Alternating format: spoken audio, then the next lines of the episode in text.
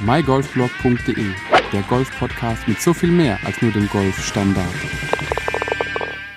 Hallo und herzlich willkommen zu dieser neuen Ausgabe des mygolfblog.de Golf Podcasts. Wir haben schon über sehr, sehr viele Themen in dem Podcast gesprochen, bloß ein Thema ist mir immer wieder aufgefallen äh, in letzter Zeit, was ich so noch gar nicht behandelt habe. Und das ist tatsächlich die Turniervorbereitung.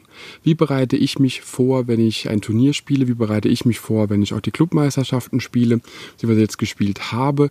Und was ist so mein Vorgehen? Wie gehe ich insgesamt vor, bevor eben das Turnier losgeht?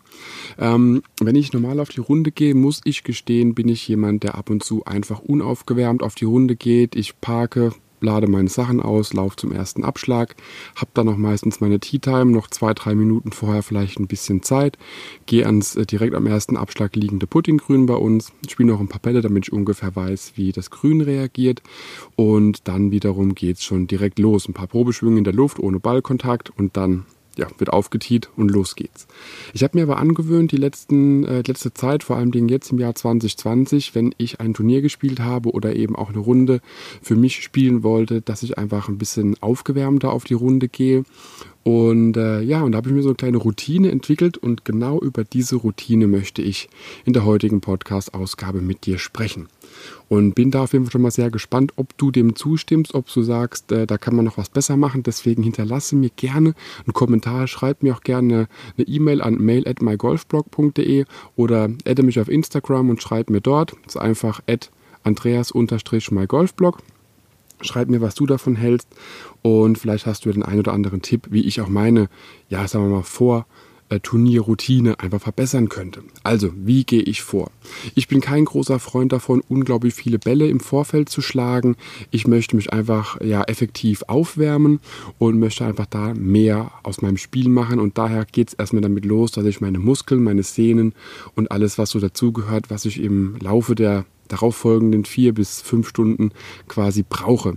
Und dazu nutze ich den Rotatix. Rotatix, das Gerät haben die fleißigen Podcast-Hörer auf jeden Fall schon kennengelernt. Ansonsten für jeden, der Rotatix noch nicht kennt, ist ein Trainingsgerät bzw. ein Übungsgerät, um einfach deine Muskeln und Sehnen zu dehnen, zu strecken und allgemein einfach dich ja mobiler zu machen. Das ist ein Gerät, äh, mit dem ich, bevor ich überhaupt einen Ball geschlagen habe, erstmal meine Schultern, meine Arme und meinen ganzen Oberkörper einfach dehne und strecke, um einfach meine Muskeln bereit zu machen, dass da jetzt bald was kommt.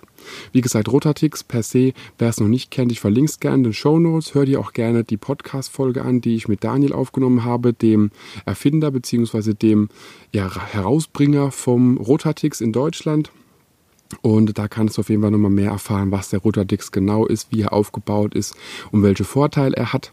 Und äh, ja, ist auf jeden Fall das Erste, was ich tue, mein Oberkörper, meine Schultern, meine äh, Arme, alles drum und dran aufzuwärmen und da ein bisschen die Bewegung reinzubekommen, natürlich die Hüfte auch, die Beine, also den kompletten Körper einfach warm zu machen, bevor ich mir überhaupt Bälle auf der Range dann hole.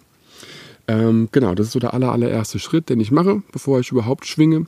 Und was kommt direkt nach dem kurzen Aufwärmprogramm mit dem Rotatix? Tatsächlich gehe ich direkt aufs Übungsgrün. Wir haben im Golfpark Kurpfalz ein Übungsgrün, das direkt auch am Parkplatz gelegen ist und dort haben wir verkleinerte Löcher. Und auf die verkleinerten Löcher patte ich sehr gern mit meinen eigenen Bällen, um einfach ein Gefühl zu bekommen, wie verhält sich das Grün, wie bin auch ich überhaupt drauf, wie verhält sich mein äh, Putting Stroke an dem entsprechenden Tag und was kann ich da einfach tun. Und da verbringe ich tatsächlich ja gute 10 bis 15 Minuten, patte einfach mit äh, zwei Bällen, äh, spiele quasi die beiden Bälle gegeneinander und patte erst kurze Distanzen auf die kleinen Löcher, die wirklich, ich weiß es gar nicht, ich glaube, ein normales Loch hat irgendwie 13 cm Durchmesser. Die Löcher haben irgendwie keine Ahnung, 7 cm äh, Durchmesser. Also es ist wirklich sehr, sehr viel kleiner als normales Golfloch. Aber wenn man das Loch trifft, trifft man das große auf jeden Fall. Daher geht es mit ein paar kleinen Schlägen quasi los, beziehungsweise ein paar kleinen Putts. Und dann mache ich noch ein paar längere Schläge. Das heißt, dieses Übungsgrün ist quasi nierenförmig aufgebaut. Und vom dem, ja, die weiteste Entfernung, die man darin putten kann, hätte ich gesagt, dürften schon irgendwo 10 Meter sein, vielleicht sind es auch 15. was diese kleinen Distanzen angeht, bin ich tatsächlich nicht so gut im Schätzen. Äh, muss ich selbst noch dran arbeiten. Aber gehen wir mal von 10 Metern aus, dass man einfach so ein Gefühl bekommt, wie viel Power muss ich heute geben, um überhaupt diese Distanz zu überbrücken. Natürlich immer auf das Loch, was am anderen Ende dieses Grüns eben auch ist, um ein Gefühl dafür zu bekommen. Und dann patte ich die beiden Bälle noch ein an der weiten Entfernung, spiele den ganzen Weg wieder zurück um einfach da noch das Gefühl zu bekommen. Und somit habe ich dann auch so 10 bis 15 Minuten verbracht, einfach vor allen Dingen die kleineren Distanzen, sagen wir mal von einem Meter bis hin zu drei Metern, bis hin zu zehn Metern zu trainieren. Wie gesagt, die langen äh, werden es nur, sagen wir mal, vier, fünf Schläge, je nachdem, wie die Bälle gerade gerollt sind. Und äh, einfach um das Gefühl zu bekommen. Weil bei so, einem, bei so einer Entfernung, ganz ehrlich, auf fünf Meter oder aus, aus zehn Metern Entfernung, da erwarte ich nicht mehr ansatzweise, dass der Ball ins Loch geht. Der soll einfach nur in die Nähe kommen, soll einfach nur ja, am besten auch eine Chance haben, überhaupt reinzugehen. Aber äh, sollte schon hinter dem Loch auf jeden Fall nicht zu weit ausrollen, um einfach den zweiten Putt auf jeden Fall einzulochen. Genau, dann haben wir so 10 bis 15 Minuten damit verbracht und dann gehe ich, wie gesagt, direkt schon auf die Range, hole mir ähm, für zwei Tokens bekommt man bei uns im Golfclub ungefähr 48 Bälle. Doch müssen, glaube, glaub, pro Token bekommt man 24, müssten dann 48 Bälle sein, die ich dann habe. Mehr hole ich mir im Vorfeld tatsächlich gar nicht. Der erste Schritt, den ich mache, ist nicht den, die, die, dicke Bertha auszupacken und einfach drauf zu kloppen mit dem Driver. Nee, ich schnapp mir die Bälle, nehme einen Teil von dem Ballkorb einfach, äh, Teil der Bälle aus dem Ballkorb einfach raus, gehe direkt zum Chipping und Pitching Grün und fange einfach an mit dem kurzen Spiel einfach da nochmal ein bisschen zu üben. Wie verhält sich welcher Schläger ist vielleicht heute äh, besser geeignet für das Wetter, für meine Stimmung auch, mit was komme ich besser zurecht, wo fühle ich mich einfach wohler und für mich ist es einfach immer sehr wichtig. Ich bin ein Golfer, der sehr viel versucht über Gefühl auch äh, zu spielen. Es kann sein, dass es bei der heutigen Runde ähm, das kurze Spiel oder das sehr, sehr kurze ja, Pitch-and-Chip-Spiel mit dem Sandwedge besser klappt, morgen mit dem äh, Lob-Wedge beziehungsweise mit dem Gap-Wedge oder auch Pitching-Wedge. Daher muss ich einfach für mich herausfinden, was passt an diesem Tag zu mir und meinem Spiel. Also spiele ich da auch nochmal einige Bälle einfach an die Fahnen, die ich habe, auf verschiedene Distanzen, damit es eben auch das kurze Spiel, wenn man das Grün verfehlt hat, einfach auch recht ja, safe quasi an die Fahne geht. Und äh, genau, das mache ich dann nochmal so, auch nochmal wahrscheinlich so 10, bis 20 Minuten, je nachdem, wie sicher ich mir bin. Und dann gehe ich erst auf die Range. Also wir haben jetzt schon ungefähr 20 Minuten, je nachdem, wie lange ich da jetzt trainiert habe, bis zu einer halben Stunde Vorbereitungszeit gehabt.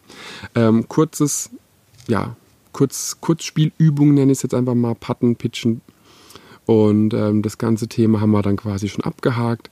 Und dann gehe ich erst auf die Range per se an die Abschläge, fange mit meistens mit dem Pitching Wedge oder mit dem Neuner Eisen einfach an, um zu gucken, welche Distanz kriege ich heute drauf, wie ist auch das Wetter.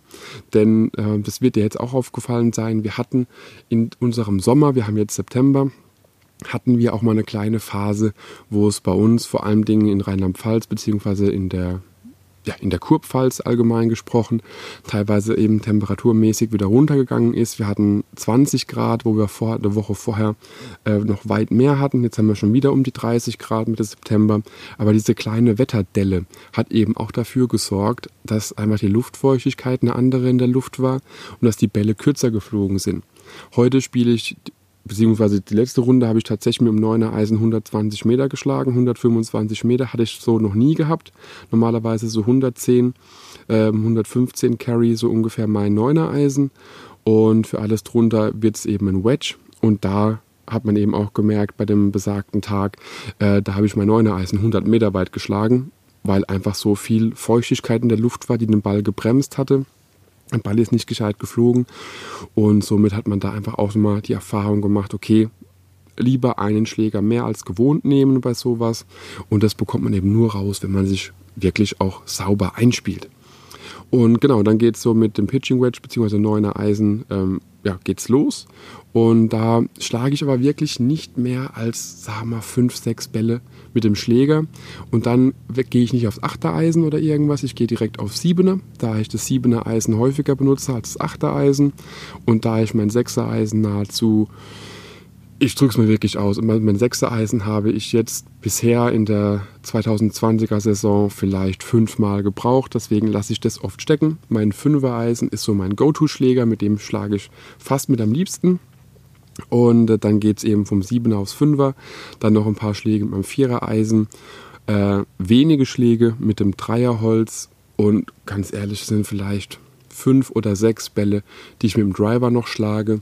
Und das Ganze braucht auch nochmal so ungefähr eine Viertelstunde, je nachdem. Ich schlage nicht Ball an Ball an Ball, sondern habe auch mal einfach Zeiten, wo ich einfach nur Durchschwünge übe, wo ich nochmal ein bisschen meine Routine durchgehe um einfach hier ein sicheres Gefühl zu bekommen, was auf der Runde passieren kann.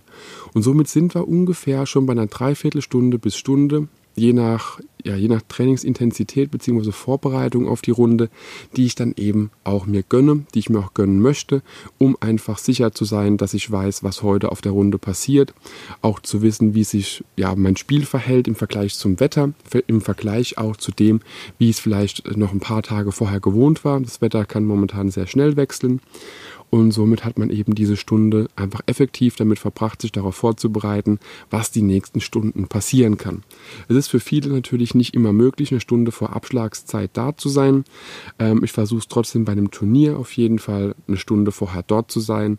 Und wenn das Turnier um 6 Uhr morgens losgehen würde und ich hätte um 6 Uhr morgens die Startzeit, die erste, tatsächlich, dann würde ich nicht um 5 Uhr morgens auf dem Platz stehen, äh, da ist mir mein Schlaf dann doch zu wichtig.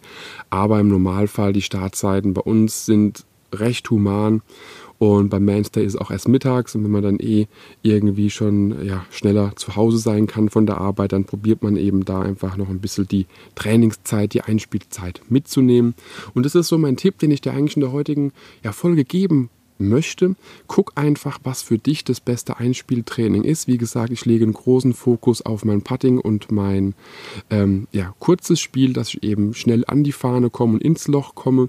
Das lange Spiel, die großen Eisen, Hybrid, Holz und Driver. Das sind so Schläge, die ich wirklich nur sehr dezent übe.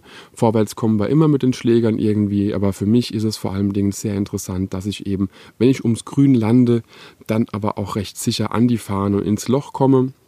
Da weiß ich, äh, ist natürlich bei mir auch noch Nachholbedarf, aber dieses kurze Spiel ist für mich einfach so momentan mein Fokus, wo ich mich äh, ja drauf versteife auch in der Vorbereitung, um aber zu wissen, alles klar, ich liege da jetzt im Bunker oder ich liege zwei Meter vor dem Vorgrün, was brauche ich, um Mitte des Grünes die Fahne anzuspielen und noch safe mit dem Putt ein Up and Down hinzubekommen. Und wie gesagt, so eine Dreiviertelstunde, Stunde brauche ich für alles. Fokus auf dem kurzen Spiel, bis eben der Ball ins Loch ist. Ein paar Schläge noch, um den kompletten Schwung auch auszuführen mit dem Driver. Und dann geht es an sich auch schon los. Das heißt, wenn ich auch so 10 Minuten vor Abschlagszeit ja, an T1 stehe, weiß ich, okay, ich bin aufgewärmt, ich habe alles gemacht und dann ist der Rest tatsächlich ja, irgendwo bei den Golfgöttern äh, oder auch in meiner Konzentration zu suchen, aber an meiner Aufwärmung kann es nicht liegen und daher muss man einfach schauen, dass man so sich einspielt, wie man das eben möchte. Wenn du deinen Fokus aufs lange Spiel eben konzentrierst, dann solltest du da natürlich einen besseren Fokus drauf legen, um deinen Schwung ein bisschen noch einzukalibrieren, zu wissen, was heute auf dich zukommt. Aber vielleicht noch so ein ganz kleiner Tipp. Erstens, Aufwärmen ist sehr wichtig. Der Rotatix hilft dir dabei. Zweitens, es ist definitiv sehr, sehr wichtig zu wissen, was an dem Tag passiert. Und äh, drittens, hör auf, irgendwelche Schwungumstellungen vor einem Turnier zu machen. Das wollte ich auch nochmal dazu sagen.